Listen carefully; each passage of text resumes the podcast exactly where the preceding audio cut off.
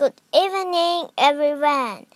It's time for Fancy Nancy, and today the book's name is Bumpy Bus, Book 6.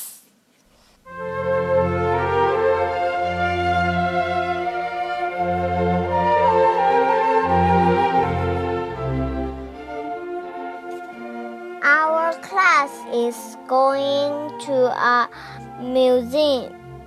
I look very fancy. Miss Glass looks fancy too.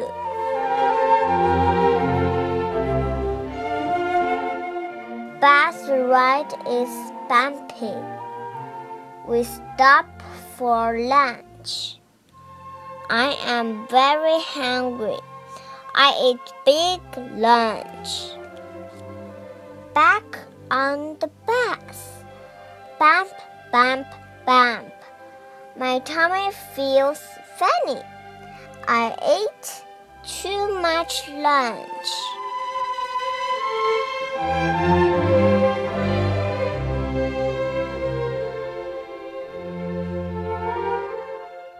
Stop the bus.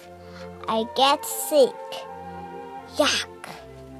My tummy feels better, but I do not look fancy now.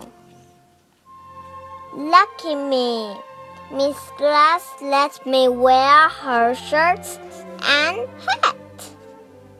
The end. Thank you. To be continued. Book 7. Take a good dream.